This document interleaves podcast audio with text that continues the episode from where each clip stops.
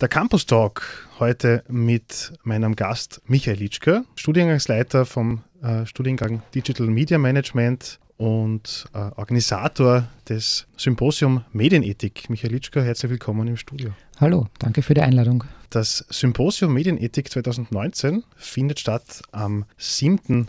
März und das stellt sozusagen die Algorithmen auch in den Vordergrund. Der Titel heuer lautet Algorithmen statt Ethik. Es geht um Möglichkeiten und Grenzen von technologisch ausgerichteten Geschäftsmodellen in dem Bereich Telekommunikation, Information, Medien, Entertainment. Branchen, die zusammenwachsen. Was sind denn aktuell medienethische Herausforderungen Womit beschäftigt sich die Medienethik auch in diesem Zusammenhang im Anbetracht dieser Stichwörter? Ja, das sind äh, schon mittlerweile sehr viele Problemfelder, die uns beschäftigen. Also Sie haben ja eines der ganz aktuellen Felder, mit denen sich auch das Symposium auseinandersetzt und über das wir sicher noch ein bisschen sprechen werden, die Algorithmen angesprochen. Können wir dann gerne noch ein bisschen uns auseinandersetzen damit. Aber generell geht es also neben den Fragen, wie wir in einer Gesellschaft qualitativen Journalismus ähm, gewährleisten, der ja für das Funktionieren unserer Demokratie unabdingbar ist und der aber immer schwerer zu finanzieren ist. Wie man weiß, ähm, Qualitätsmedien tun sich immer schwerer. Das ist also eine Frage, wie man das gewährleistet. Abgesehen davon, dass es viele Länder gibt, wo, wo sich die Frage überhaupt einer freien Presse einmal stellt.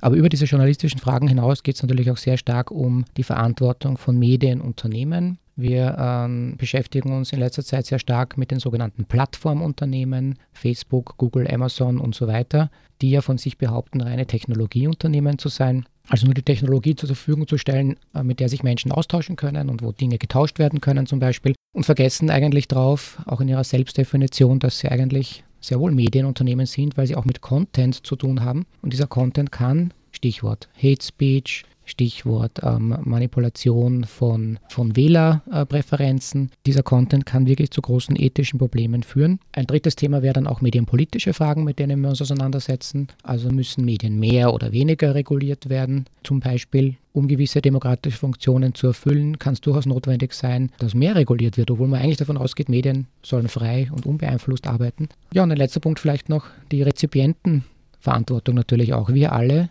rezipieren Medien und gleichzeitig produzieren wir auch Medien. Wenn wir zum Beispiel einen Blog schreiben, sind wir sogenannte Producer, wie das schöne einge eingedeutschte Wort eigentlich ist, ähm, nämlich Leute, die gleichzeitig Medien und Content produzieren und konsumieren. Und diese erhöhte Verantwortung ist uns, glaube ich, in vielen Bereichen noch gar nicht so bewusst. Sie haben einige Punkte schon angesprochen, äh, nicht zuletzt ist die Verantwortung vom User. Das Symposium bildet äh, diese Fragestellungen äh, auch ab. Zum Programm werden wir auch noch in der kommenden Stunde einiges sagen, einiges erzählen. Was waren auch jetzt in der Herangehensweise, in der Konzeption der Veranstaltung neben diesen aktuellen Fragestellungen auch jetzt zentrale Punkte in der Programmzusammensetzung? Also wo ist jetzt auch der Fokus vom Programm? Also das Symposium, das mittlerweile eine schöne Tradition hat bei uns an der FH und jetzt zum, glaube ich, vierten Mal stattfindet. Dieses jährliche Symposium möchte eben keine reine Wissenschaftsveranstaltung sein. Dafür gibt es andere Formate, ähm, die wir natürlich auch besuchen, wenn wir uns dort bewerben oder eingeladen werden als Wissenschaftler. Aber dieses äh, Format hier ist eigentlich dazu gedacht, vor allem sich an Studierende, Journalisten und Journalistinnen, Medienproduzenten, Produzentinnen, Medienunternehmen, Medienpolitik äh, zu richten und soll eigentlich eine sehr praxisorientierte Veranstaltung sein. Das äh, hoffen wir auch mit dem Programm ausdrücken zu können, weil man sieht, dass zum Beispiel eine Presseagentur genauso, eine Austria Presseagentur genauso dabei ist wie die Akademie der Wissenschaften, sogar mit zwei Vorträgen diesmal, was übrigens zeigt, wie wichtig Medienethik mittlerweile auch im Wissenschaftsbereich ist. Wenn die Akademie der Wissenschaften aus zwei verschiedenen Instituten Leute entsenden kann zu so einer Veranstaltung, sieht man, dass da wissenschaftlich sehr viel dazu gearbeitet wird. Aber es ist keine abstrakte Wissenschaftsveranstaltung, sondern es ist wirklich so, dass die aktuellen Probleme auch von Leuten, die direkt damit zu tun haben, die aus der Presseagentur zum Beispiel, wie die damit arbeiten und wie, wie die die Probleme sehen. Und ähm, es kommen auch hoffentlich sehr viele Studierende als Teilnehmer der Konferenz und stellen dort ihre Fragen. Das heißt, da ist schon einmal der, der Transfer auch gesichert. Angesprochen auf die Verantwortungen sozusagen der Unternehmen, aber auch der Rezipientinnen und Rezipienten. Wie umgehen mit Algorithmen heutzutage? Also es ist für viele Unternehmen natürlich auch unabdingbar, Algorithmen zu verwenden. Wo sind sozusagen auch, auch Grenzen des Machbaren oder jetzt auch ethische Grenzen verortet? Bleiben wir bei Unternehmen oft schwierig vielleicht, äh, Stichwort Algorithmen, wo man vielleicht gar nicht dahinter die Kodierung oder die Zusammensetzung weiß. Es geht um eine starke Gewinnmaximierung, Unternehmen sind unter Druck. Also bleibt da überhaupt noch Raum und Zeit für ethische Fragestellungen? Eine alte wirtschaftsethische Frage, ob das geht. Aber das ist ja nicht unser Thema heute. Das müssen wir aus der wirtschaftsethischen Sicht bejahen eigentlich, dass das schon geht. Ja. Aber ähm, aus medienethischer Sicht ist es so, wir wünschen uns natürlich, dass die Rezipienten auch in ihrer Medienrezeption viel Verantwortung übernehmen und wissen, was sie warum tun. Das ist in vielen Bereichen, kann man das, glaube ich, gut einfordern, wenn wir das vorhin angesprochene Problem der Hate Speech, der Verleumdung auch äh, in den Social Media, dass er wirklich ein, ein überhandnehmendes Problem ist. Also größer, als wir es vielleicht oft meinen. Dort, glaube ich, kann man an diese Verantwortung ganz gut appellieren. Da kann man Leute aufklären, man kann ihnen zeigen, was das bewirkt, wie schnell etwas verbreitet wird. Man kann Leute dazu bewegen, sich auch persönlich Dinge äh, dann sagen zu müssen und argumentieren zu müssen, da wird dann alles dann plötzlich abgeschwächt. Also das sind Dinge, da kann man was erreichen. Ob da mehr oder weniger Regulierung notwendig ist, das sehen verschiedene Wissenschaftler unterschiedlich. Beim Algorithmen aber ist es so, dass die Rezipienten, wie Sie selber schon angedeutet haben, leider nicht so genau wissen, was dahinter steht. Und die Frage, warum mir bei Amazon bestimmte Dinge angeboten werden, äh, aus Bequemlichkeit vielleicht einfach angenommen werden und wir sagen, hey, super, dass mir das jetzt angeboten wird. Aber was da dahinter steht und wie viele andere Dinge mir nicht angeboten werden, das gleiche natürlich auch bei der Timeline von Facebook Facebook und, und äh, ähnlichen Social-Media-Applikationen, dort beginnt es dann schon problematisch zu werden. Dort beginnen dann ähm, Filterblasen sich zu entwickeln, wenn es um Informationsverbreitung geht. Und dort beginnt dann auch durchaus politisch ein Problem, wenn wir nicht wissen, warum bestimmte Entscheidungen getroffen werden aktuell, wenn ich das Beispiel vielleicht noch bringen darf, der AMS-Algorithmus, der berühmte oder berüchtigte. Keiner weiß so genau jetzt, wie er wirklich aussieht, aber offensichtlich ist es so, dass der Algorithmus den Beratern beim AMS Hilfestellung gibt, wer, wer mehr förderwürdig ist, wer mehr von diesen Geldern bekommen soll. Und wir würden vermuten, das sollten doch die Leute sein, die eigentlich recht wenig Chancen haben, äh, wenig Skills haben, die Qualifikationen noch nicht so ausgebildet haben. Nein, ist nicht der Fall. Offensichtlich zurzeit, ja, wenn es nicht geändert wird, ist es so, dass die Mittelqualifizierten die meisten Gelder bekommen würden, wenn es nach diesem Algorithmus geht, weil dort der Euro am effizientesten eingesetzt ist. Die ganz super Qualifizierten brauchen nicht so viel und bei den ganz, ganz schlecht Qualifizierten sagt der Algorithmus, naja, da könnte der Euro auch verschwendeter Euro sein. Also die Mittelqualifizierten. Aus Sicht des Algorithmus und einer gewissen Effizienzlogik absolut richtig. Nur aus politischer Sicht, arbeitsmarktpolitisch, weiß ich nicht. Äh, man weiß, dass eigentlich die am wenigsten Qualifizierten am ehesten in diese Langzeitarbeitslosigkeit geraten und dann überhaupt keine Chance mehr haben, da rauszukommen. Wäre es also nicht wünschenswert, dort das meiste Geld zu investieren? Und das muss man diskutieren. Und wenn das nicht gemacht wird, dann liefern wir uns sozusagen der Entscheidung dieses Algorithmus aus. Ja, natürlich kann der AMS-Berater und die Beraterin selber entscheiden, das weiß ich schon. Aber wenn sich die anlehnen an den Algorithmus, dann könnte es passieren, dass wir hier einen Bias bekommen, den wir eigentlich politisch nicht haben wollen. Und für die Medien lassen sich ähnliche Problemlagen auch zeigen. Sie haben es angesprochen, auch Regulierung, durchaus eine politische Frage, aber jetzt auch das Verhältnis von ja, ethischen Fragestellungen zu, zu rechtlichen Fragestellungen, auch in Bezug auf Plattformen jetzt speziell. Wie sehen Sie das und vor welchen Herausforderungen stehen wir da? Ich habe den Eindruck, dass beide Fachgebiete, Medienrecht und Medienethik, ein bisschen hinterherhinken den sich immer schneller verändernden Herausforderungen. Also wir hatten jetzt in Österreich diesen Fall, wo über Social Media eine Politikerin aufs Wüsteste beschimpft und angegriffen worden ist und als sie geklagt hat, verloren hat, weil eben nicht nachweisbar war ganz genau, dass ähm, wenn von diesem einen Computer das, äh, diese Information kommt, wer das dann dort hingestellt hat. Ne? Das ist also das Argument gewesen. Und da kann man natürlich auch anders argumentieren und das zeigt, dass hier einfach viele Fragen rechtlich gesehen offen sind. Also man hat gar keine Möglichkeit, gegen viele Dinge vorzugehen. Wir können, um ein weiteres Beispiel zu nennen, Facebook jetzt ähm, bitten, gewisse Dinge zu löschen oder die Staaten können vielleicht auch versuchen, Facebook vorzugeben, dass ähm, Hasspostings nicht mehr so möglich sein sollen. Aber wie man das technisch macht, bei Milliarden von Postings, wie man das in verschiedensten Ländern, auch mit verschiedenen Medienkulturen macht, nicht alle Länder sehen alles gleich. Nacktheit ist in Amerika ein größeres Problem als bei uns in Europa zum Beispiel. Wie man das macht, ist eine ganz offene Diskussion, die geführt werden muss. Und die Medienethik, glaube ich, kann da ganz gute normative Kriterien zur Verfügung stellen, die später dann in Medienrecht gegossen werden sollten und ähm, vielleicht auch Wirtschaftsrecht, wenn es um Konzentrationsfragen geht, dass man nicht ein Monopol hat wie Google und so. Ja, das kann man sich dann alles weiter überlegen. Und äh, hier hängen Ethik und Recht sehr, sehr stark zusammen. Ich befürchte, zurzeit sind wir ein bisschen den technologischen Entwicklungen hinterher. Also die Content-Regulatoren, auch sozusagen bei Facebook gibt es diesen Film The Cleaners, die auch die, äh, ja, den Eingriff in den Content, der kursiert auf der Plattform, auch outgesourced hat in einem Billiglohnland. Und dass so die ökonomischen Fragestellungen oder ökonomischen ökonomischen, ökonomische Zweck da ganz stark ist bei, bei manchen Technologieunternehmen, dass sozusagen die Ethik dann in dem Fall ja auch nur eine, jetzt vielleicht aufgrund einer stärkeren Diskussion darüber, eine erhöhte Rolle bekommt und eine verstärkte Präsenz auch hat. Aber ist das nicht auch ein zentrales Problem, dass äh, wirklich äh, quasi Monopole auch sich durchaus mehr erlauben können und das äh, auch dann schwer wird für die Ethik und für weitere, vielleicht auch sinnvolle Art der Regulierung oder Aufklärung, was dahinter steckt? Ja, es sind vor allem ein paar medienökonomische Effekte, die da eine Rolle spielen. Also die sogenannten Netzwerkeffekte, dass also je größer ein Netzwerk wie zum Beispiel ein, ein, Social Media wie Facebook wird, umso mehr Nutzen kann eine einzelne Person daraus ziehen. Ja, ich habe mehr Freunde, mehr Informationen, Telefon, das zwei Leute benutzen, ist nicht so viel wert, ein Telefon, das 100.000 Leute benutzen, also das ist eh bekannt.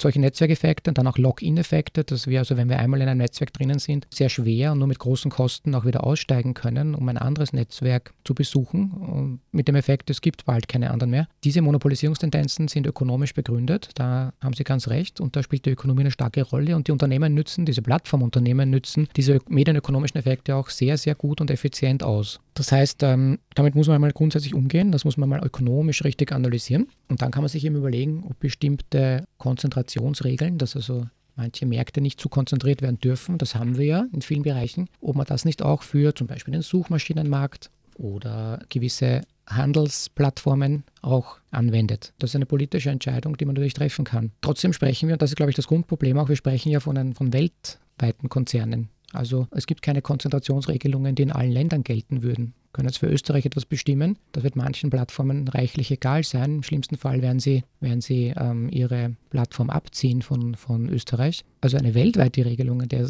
Richtung wird es nicht geben. Das heißt, man kann sich nicht nur auf Fremdregulierung verlassen und darauf hoffen, dass Gesetzgeber am Ende für uns alles richten werden. Das ist sowieso eine schlechte Strategie, ja, dass wir darauf hoffen, das ist immer nur die letzte Lösung, sondern wir müssen schon hoffen, dass es da medienethische Einsichten gibt zuvor, die, ja, die, wo sich die Unternehmen vielleicht auch selbst regulieren mit gewissen Anreizen, die natürlich kommen sollten von staatlicher Seite, steuerliche Anreize. Oder allein die Frage, ob ähm, warum Facebook so wenig Steuern zahlt in manchen Regionen, das ist schon etwas, wo, die, wo wir sehr wohl eingreifen können. Eine Digitalsteuer zum Beispiel, darüber kann man schon sprechen. Und das könnte schon ein Anreiz sein für diese Unternehmen, dann sich diese, diese Monopolisierungstendenzen vielleicht ein bisschen einzuschränken. Ansonsten werden die Netzwerkeffekte immer stärker werden, Skaleneffekte werden immer größer werden, die Unternehmen werden immer weiter diese Tendenzen ausnutzen für die ökonomischen Zwecke. Das Symposium Medienethik 2019 findet statt am 7. März ab 13 Uhr an der FH St. Pölten und Veranstalter äh, neben dem Department für Medien und Wirtschaft der Fachhochschule St. Pölten ist auch das IMEC, Interdisciplinary Media Ethics Center. Mein Gast, Symposiumsleiter Michael Litschka, ein paar Worte dazu. Ist auch eine Plattform, wo geforscht wird zum Thema Medienethik. Genau, vor ein paar Jahren ist dieses IMEC, Interdisciplinary Media Ethics Center, gegründet worden bei einer Konferenz, die damals an der Akademie der Wissenschaften in Wien stattgefunden hat, wo es einige Gründungsmitglieder aus deutschen, österreichischen Universitäten und eben auch der FH St. Pölten, darunter auch meine Wenigkeit, gibt, die gesagt haben, wir brauchen in Österreich ein Netzwerk, das ähm, aktuelle medisch-ethischen Fragen wissenschaftlich fundiert bearbeitet. Äh, wir glauben nicht, dass es das in der Form so schon gegeben hat. Das war sehr stark in Deutschland, an der DGPUC äh, verankert und wir wollten in Österreich auch so ein Netzwerk haben.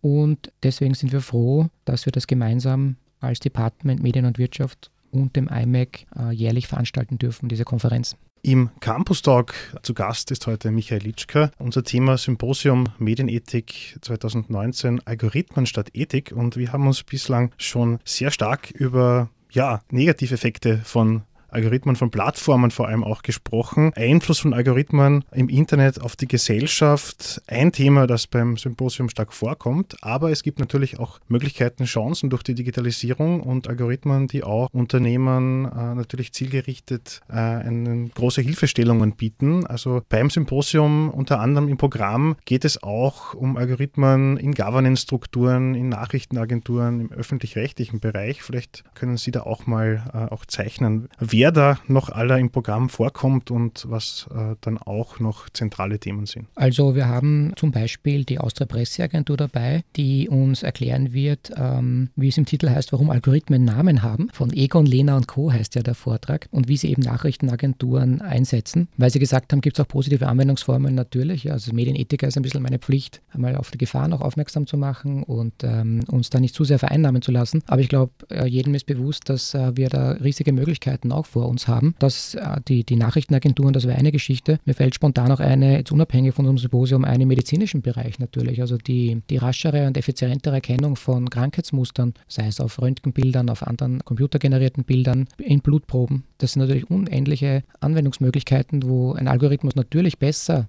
auf Dauer ein lernender Algorithmus besser agieren wird und effizientere Entscheidungen, also Entscheidungen, zumindest effizientere Analysen treffen wird, die Ärzte dann verwenden können. Also um eine Verdammung von Algorithmen geht es natürlich nicht, auch nicht bei unserem Symposium, aber aus medienethischer Sicht, glaube ich, sollte man unbedingt auf die Gefahren, die von einer reinen Algorithmensteuerung der Wirtschaft ausgehen, hinweisen. Wir haben dann zum Glück auch Beispiele von äh, dem einen Kollegen Sauerwein von der Akademie der Wissenschaften, der über Governance-Strukturen sprechen wird. Also es gibt Überlegungen, wie man eben unabhängig von rechtlichen Gegebenheiten äh, Unternehmen steuern kann, hier also sozusagen ein bisschen ethischer nachzudenken und ethischer zu agieren. Das läuft äh, unter dem, in dem Fall unter dem Terminus Governance. Also hier geht es auch um eine, um eine positive Geschichte eigentlich, dass man mit Governance-Strukturen das Ganze durchaus auch in eine richtige Richtung bewegen kann. Ein berühmter Terminus aus der Medienethik ist ja eben Co-Regulierung. Wir möchten, dass Dinge reguliert werden. Der Staat muss verlangen, dass Dinge reguliert werden, aber wie sie dann genau reguliert werden und in welchem Detailgrad und mit welchen Methoden, das kann man ruhig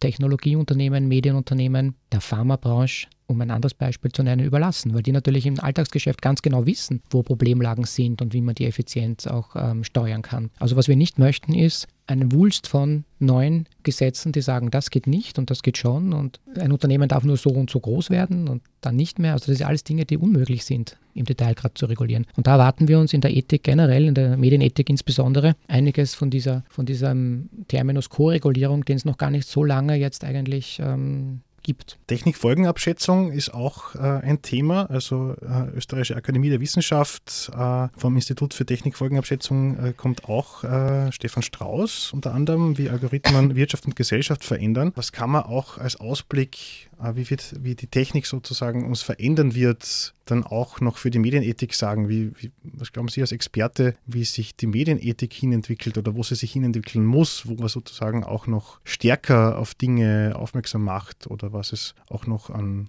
Fragestellungen bedarf, um da noch mehr Awareness auch zu vermitteln. Ich glaube, für jede angewandte Ethik, sei es jetzt Wirtschaftsethik, Medizinethik oder eben auch Medienethik, ist es wichtig, die neuen Entwicklungen in dem Bereich, den man sich anschauen möchte, zu kennen. Und für den, für den Fall dieses Symposiums, wo ja Technologie so eine große Rolle spielt, wäre das eben die Technik und die Technikentwicklung. Und wir Philosophen, Ökonomen, Ethiker sind ja jetzt keine Technologen. Deswegen ist es ganz wichtig, dass wir mit solchen Leuten zusammenkommen, die uns erklären, was überhaupt technisch möglich ist. Bei vielen Dingen bin ich ganz überrascht. Äh, wir hatten eh letztes Jahr, glaube ich, auch ähm, eine kleinere Konferenz zum Thema Virtual Reality. Ich hatte keine Ahnung, wie weit das in manchen Bereichen schon ist, was da schon alles möglich ist. Und ich glaube, ähnlich ist es mit Algorithmen. Gut, bei Algorithmen sind wir jetzt schon ein bisschen mehr in der Forschung dabei, da kennen wir uns schon ganz gut aus. Aber das erwarte ich mir zum Beispiel gerade auch von dem einen, äh, von der Keynote, die Sie ansprechen, vom Stefan Strauß von der Akademie der Wissenschaften, dass der der ja ein Technologieforscher auch ist, uns zeigt, ähm, was alles schon möglich ist und wo Gefahren drohen, die wir vielleicht noch gar nicht kennen. Und dafür sind solche Leute, die eben an der Grenze Technologie und Philosophie arbeiten, glaube ich, sehr, sehr gut geeignet. Das Symposium Medienethik findet statt am 7. März an der FH St. Pölten im kleinen Festsaal ab 13 Uhr. Anmeldung unter medienethik.fhsdb.ac.at. Das haben wir auch schon angesprochen. Also die Teilnahme ist auch nicht nur für Studierende und FH-Personal möglich, natürlich für jeden, der Interesse äh, mitbringt am Thema. Michael Litschka, vielen Dank für den Besuch im Studio und für das Gespräch. Sehr gerne. Danke für die Einladung.